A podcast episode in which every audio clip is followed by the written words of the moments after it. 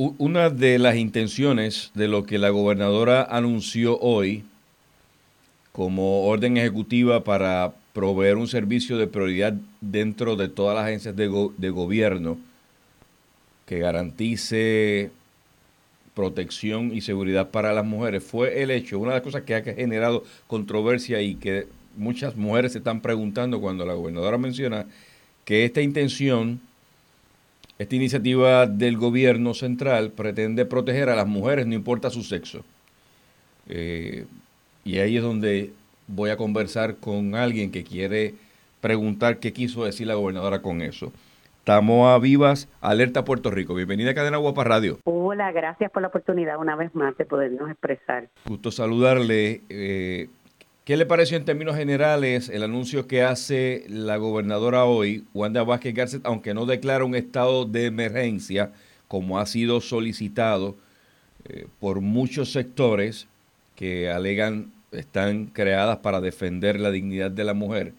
Eh, interesante que el pasado 2019 se declaró una alerta pero no se le ha dado mucho seguimiento a eso. Eso se quedó como que en, en un anuncio eh, comunicado de prensa. Pero su reacción en términos generales, por favor, de lo que escuchamos en el día de hoy. Menos mal que no pusieron un estado de emergencia, porque el estado de emergencia que gritan esas mujeres que dicen representar a las mujeres en Puerto Rico, que yo no me siento en lo más mínimo representada por ellas, y yo estoy segura que una gran cantidad de mujeres no nos, no sentimos eh, representadas por estas mujeres que se destacan por su agresividad, su petición de muerte al macho, petición en las calles de muerte a los bebés inocentes, indiscriminadamente más de lo que hay en Puerto Rico, que Puerto Rico es la jurisdicción más libre, libre, libre en aborto, donde no tiene ninguna regulación, no sé qué más libre lo quieren,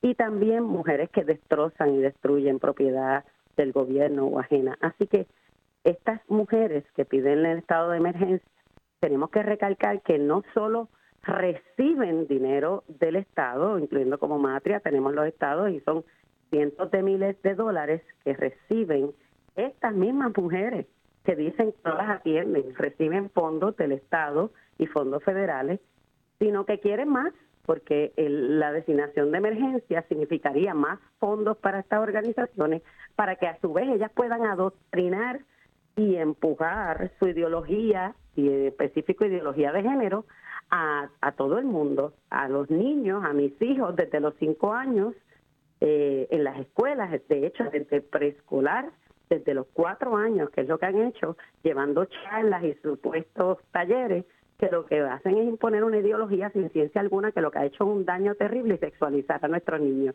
¿Qué, son estas mujeres, así que... ¿Qué aplaude de hoy? Pero nada, ni un dólar, perdón.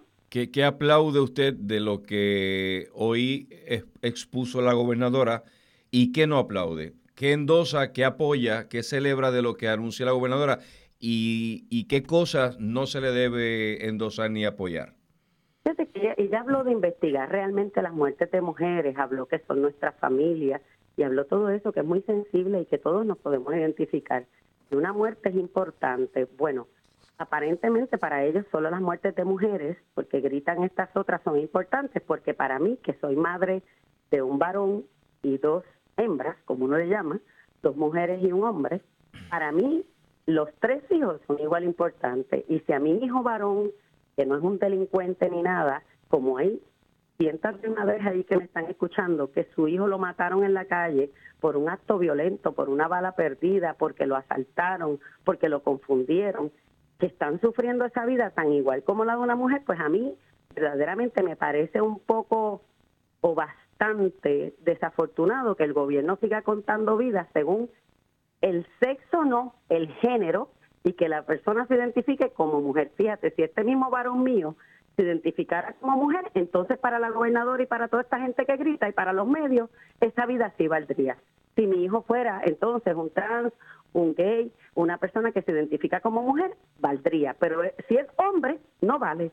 Entonces, esa cultura verdaderamente lo único que hace es separarnos como, como, como sociedad no nos lleva a nada. Y lo que nosotros proponemos y nos han ignorado tanto el gobierno anterior como este y esta misma gobernadora siendo procuradora de la mujer nunca nos dio una cita y la actual eh, procuradora de la mujer tampoco nos atendió pidiendo citas. Nosotros como Alerta Puerto Rico, como madres responsables, como personas que voluntariamente, sin pedirle un dólar ni un solo centavo al gobierno, hacemos labor voluntaria en favor de la niñez, la familia, los valores y esta sociedad, pues a nosotras no nos atiende. O sea, que parece que hay que ir a gritar, romperle los cristales. Y así es que aquí atienden a la gente. Eso es una barbaridad, número uno. Número dos, tenemos que establecer que nosotros hemos propuesto un currículo de valores que no es, está probado, que baja la tasa de embarazo, que la, la sociedad mejora, que, que los jóvenes eh, son menos violentos en escuelas violentas que se ha, se ha puesto, tanto en Latinoamérica, desde África, Francia, Corea del Sur. Eso está traducido en tantos idiomas porque es tan funcional y el, y el modelo original de ese currículo, tan económico, de hecho, que para colmo es económico, es un librito por, por niño, por clase, y uno para la guía de maestro, donde está con, con récords de que trae un beneficio, que es valores universales y cómo vivir una vida en sociedad. En esos valores y eso no lo quieren ni tocar ni con pinza. Entonces me vienen a hablar otra vez de la dichosa perspectiva de género para los hijos de nosotros y nosotros no lo vamos a permitir. Les pregunto, ¿qué, es, ¿qué quiso decir la gobernadora con que este, esta iniciativa, esta orden ejecutiva, va a proteger a las mujeres, no importa su sexo? Pues la ideología de género purita, donde cualquier hombre, y Rafa, perdona que, que lo utilice usted, Rafael, usted mañana dice que es mujer, me van a proteger. Dice que es mujer y usted está protegido como mujer, aunque ha vivido toda una vida como hombre, sabemos que es un hombre. Mañana usted se autoidentifica como mujer y lo ponen en el mismo renglón que yo, que sí soy una mujer biológica. Esto para mí es denigrante, le digo sinceramente, a mí que le digan un hombre que es igual que yo que soy mujer es denigrante. Esto ha traído un, un detrimento a la mujer, donde ya se ha visto cómo desplazan hombres una vez más entonces a la mujer porque ocupan el lugar de nosotras. O sea, yo verdaderamente respetar la dignidad humana de cualquier persona es importante, respetar la vida de cualquier persona es importante, pero por mi boca no puede salir que un hombre es una mujer, un hombre es un hombre y una mujer es una mujer. Que se sienta eh, una mujer trans, pues mira, pues es una mujer trans, pero no le puedes decir mujer independientemente de su sexo, porque así de locura como se escucha, así de locura es. No hay ciencia alguna en esto y si hoy es este tema, pero mañana, como ya hay en otros sitios, comunidades perrunas o que se sienten perros, yo también le voy a tener que decir perro a un ser humano. Esto es una locura, que todo sale de una ideología sin ciencia alguna y todo lo que sale de una mentira y una ideología que no tiene base, se, cae. Hábleme, por favor, de la comisión multi... Eh, me gustaría su reacción. Comisión Multisectorial contra la Violencia hacia la Mujer Comubi, que fue lo que se presentó hoy. Va a estar integrada por agencias gubernamentales del componente de seguridad, así como por representantes de los alcaldes populares y PNP, los medios de comunicación del país y las organizaciones civiles que trabajan con este sector. La pregunta es, interesante porque la gobernadora, y cito, dice, esta comisión va a ser la representante del gobierno con los componentes civiles. Aquí prácticamente se, se echa a un lado a la procuradora de la mujer con la creación de esta, de este, de esta comisión, ¿qué función entonces estaría ejerciendo la Procuradora de la Mujer en Puerto Rico desde su óptica? ¿Cómo lo ve? Bueno, es que yo lo único que puedo entender ahí es que una vez más hacen una comisión creada para traer personas que en ningún momento escuchan a los que representamos a la mayoría. Estoy segura que igual que hicieron con organizaciones como Mujeres por Puerto Rico, que sí me siento totalmente representada por estas mujeres que trataron de ir a la mesa allí a negociar y fueron ignoradas una vez más, como ha ocurrido, vuelvo y digo que esta es la norma. A las personas que traemos estadísticas, que trabajamos con veracidad, con modelos probados en otros países, con lo que verdaderamente genera la violencia, que aquí no se quiere hablar de alcohol, drogas, eh, no quieren hablar de eso, de que la mayoría son parejas y no es un matrimonio, entonces debemos de fomentar las familias y los matrimonios. O sea, son tantas cosas que están ahí en tu cara y ellos no quieren tocarla ni con un ni con un alfiler, pues me imagino que esta comisión será como como lo es la, la Comisión de la Mujer de Fortaleza, que la dirige eh, una, una lesbiana casada con otra mujer, pero ella es la que representa a las mujeres. También ella misma dirige el Consejo LGBT y también dirige el, el Consejo de Calidad de Vida. Pues a lo mejor ahora también va, va a dirigir esto porque no es real que es todos los sectores es un sector siempre hablando. O sea, usted, ve que el gobierno está favoreciendo a un sector en particular. Totalmente. No, no, no hay una distribución equitativa en términos de oportunidad para que se integren todas las ideas.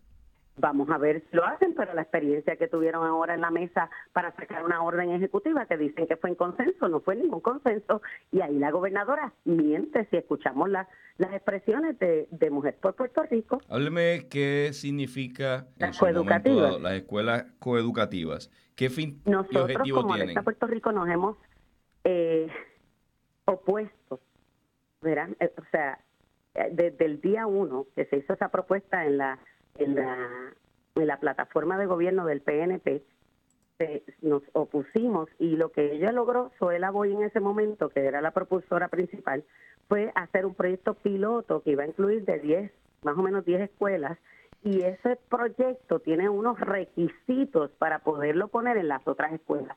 Fíjense que los requisitos ya no se están dando, no se hizo la prueba porque para empezar esas escuelas ni siquiera estuvieron el tiempo que se sugería abierto y hay, algo que tienen que cumplir para la ley para entonces llevarlo a evaluación y entonces ponerlo en otras escuelas. Pero yo quiero recordarle algo a la gobernadora y a todos los que quieren imponer perspectiva de género. Los hijos en este país todavía no le pertenecen al Estado, a menos que, que aquí ya somos un país totalitario, comunista, socialista y no nos hemos enterado. Pero donde hasta donde yo sé, todavía vivimos una democracia y mis hijos, tanto desde la Constitución, la ley de patria potestad, la reforma educativa, y todo reconoce que los padres somos los educadores y los que podemos aprobar o no cualquier educación a nuestros hijos. Y esta gente insiste en utilizar a nuestros hijos como si fueran rehenes de sus ideologías y sus agendas privadas. Usted mencionó a la licenciada Zoela Boy. La licenciada Zoela Boy no representa a la mujer puertorriqueña. Para mí, en al, grupo, al grupo al cual usted pertenece. Nos sentimos representadas por ella. ¿Por qué razón? Una mujer que aboga por el aborto, una mujer que lo que aboga es por matar a bebés indiscriminadamente, imponer perspectiva de género y esta lucha que tenemos. Mire, a mí ninguna mujer que no crea en la complementariedad entre el hombre y la mujer que es una cosa diferente. En la equidad entre el hombre y la mujer, yo no creo en la equidad de género, porque la pregunta es, ¿con cuál de los 30 plus géneros quieren equidad? Hay unos géneros en Nueva York que están, mira, así mismito, dos espíritus, tercer sexo. ¿Usted quiere equidad con eso? Con queer. Que queer para mí, queer significa raro. Yo decirle queer a alguien para mí es un insulto. Y estas personas quieren equidad de género, porque género no es hombre, mujer, femenino, masculino. Y este es el engaño. Aquí en de Troya que han metido es una ideología, y esta es una ideología totalitaria, que todo el que vaya en contra lo que hace es silenciarlo y perseguirlo. Alerta Puerto Rico, ¿qué estará haciendo en los próximos días respecto a esta orden ejecutiva? ¿La va a fiscalizar? Vamos a aclararle que nuestros hijos no son de ella. Así que decir que esto va para todas las escuelas, lo siento, no hay una base legal para ello. Okay. Vamos a empezar por ahí, no tiene la base legal. La, gobernadora se le olvida que ya va de salida también, se le olvida eso. Y, sabemos de personas que esperamos que lleguen a, allí a legislar que van a arreglar este tipo de confusiones, porque es que las leyes que hay ahora son bipolares y los partidos quieren complacer a todo el mundo y verdaderamente no complacen a nadie. Mire, lo justo aquí es que con los niños nadie se meta. Oiga, le pregunto algo, rápido, ya finalizando. ¿Es importante eh, la creencia, la fe de quien vaya a gobernar a un país? Para mí, sí, muy importante. Alguien que no crea en nada, no le da crédito a nada, hace lo que le da la gana, no tiene temor de nada. Y a esas personas yo sí les tengo temor. O sea, una gobernadora atea eh, no gobernaría también como un gobernador católico? Para mí, una persona que no reconozca que hay alguien por encima de él es bien peligrosa. Y eso ya la historia nos lo deja saber. Solo tenemos que buscar los países comunistas que es lo primero que derrotan, y es a la iglesia. Te agradezco, Tamoa Vivas, Alerta Puerto Rico, por reaccionar aquí en Cadena Guapa Radio. Siempre es un gusto saludarle. Igual a ustedes, gracias. Desde la redacción Cadena Guapa Radio, Rafael Ángel Pérez Colón.